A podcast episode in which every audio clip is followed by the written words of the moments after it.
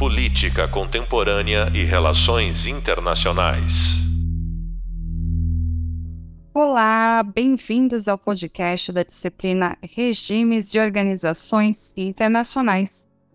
Sou a professora Vanessa Braga Matijacic e vamos entender a definição de regimes internacionais sob diferentes enfoques teóricos. Quem são esses diferentes autores? O que eles se complementam e o que as discussões deles podem ajudar a aprofundar mais sobre o assunto. A preocupação central é definir e distinguir quais são os conceitos relacionados a regimes internacionais, sendo a primeira questão 1. Um, como são estabelecidos esses regimes? 2. Qual a melhor forma de organização desses regimes? E 3. Que mudanças de comportamento causam e como podemos verificar os impactos disso? Nessa direção, vamos começar com Stephen Krasner, que escreveu o artigo causas estruturais e consequências dos regimes internacionais, regimes como variáveis intervenientes, disponível na Revista de Sociologia Política, numa versão em português publicada em 2012.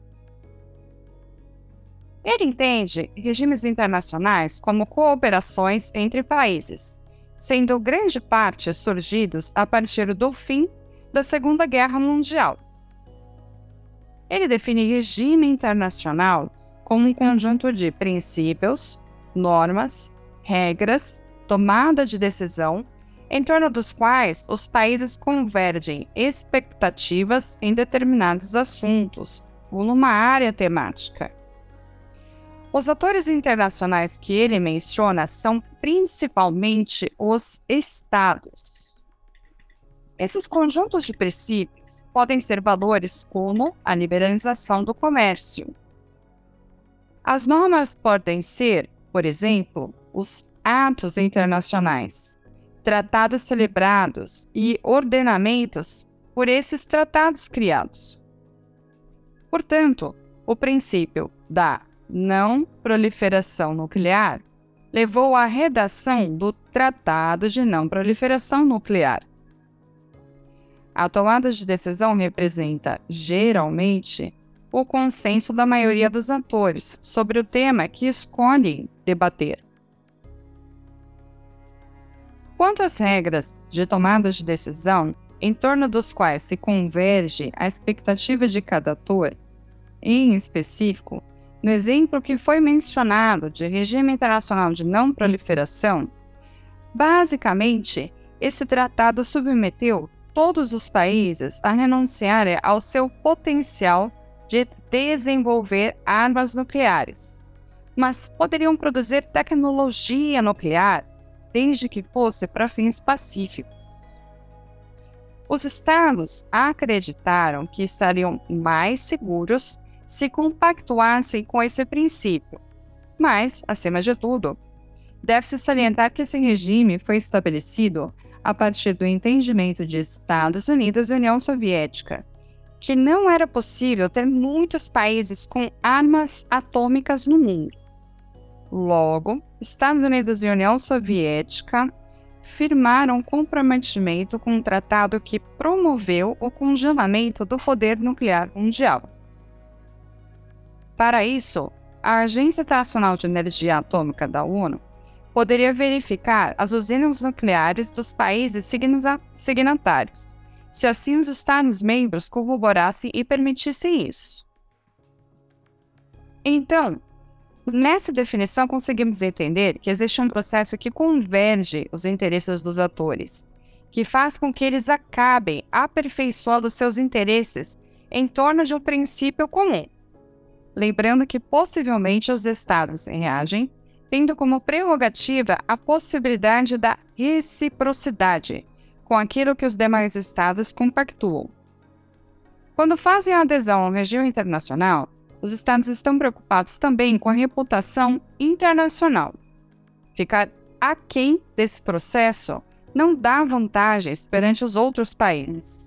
Logo, Um país que adota essa postura destaca-se negativamente. Outro fator interessante é o natural processo de transbordamento de tema.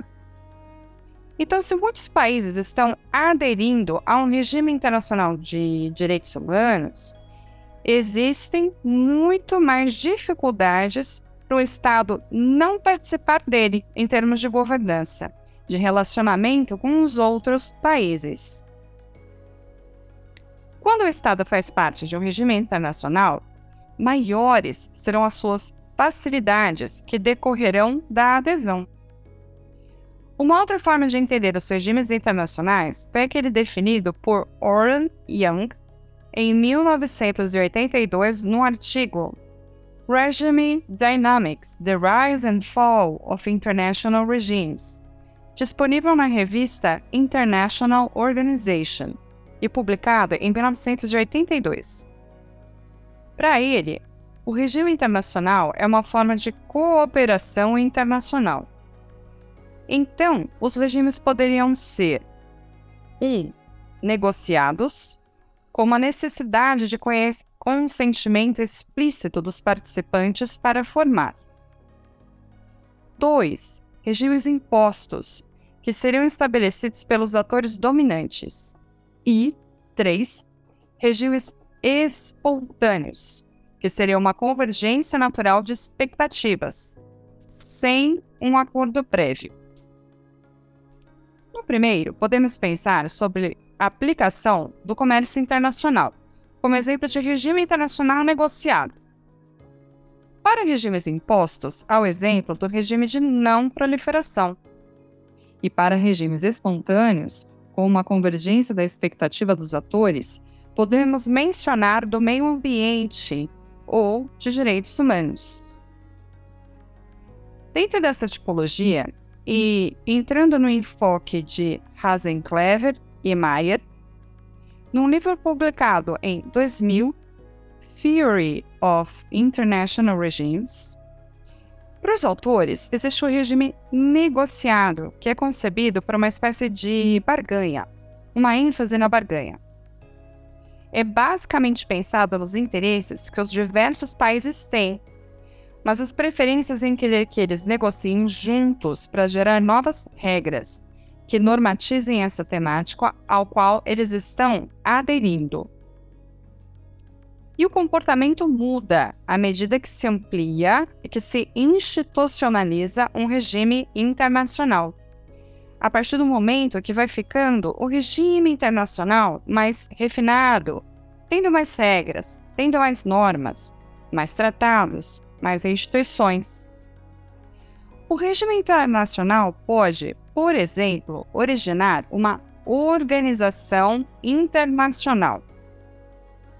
Para Hasenclever e Mayer, um regime imposto expressa uma ênfase no poder, no poder daqueles países que conseguem barganhar, que conseguem, na verdade, determinar que o regime internacional seja aderido por outros países. Então, existe um viés coercitivo, lembrando que ficar à parte tem muito mais custos, muito mais prejuízo do que necessariamente vantagens.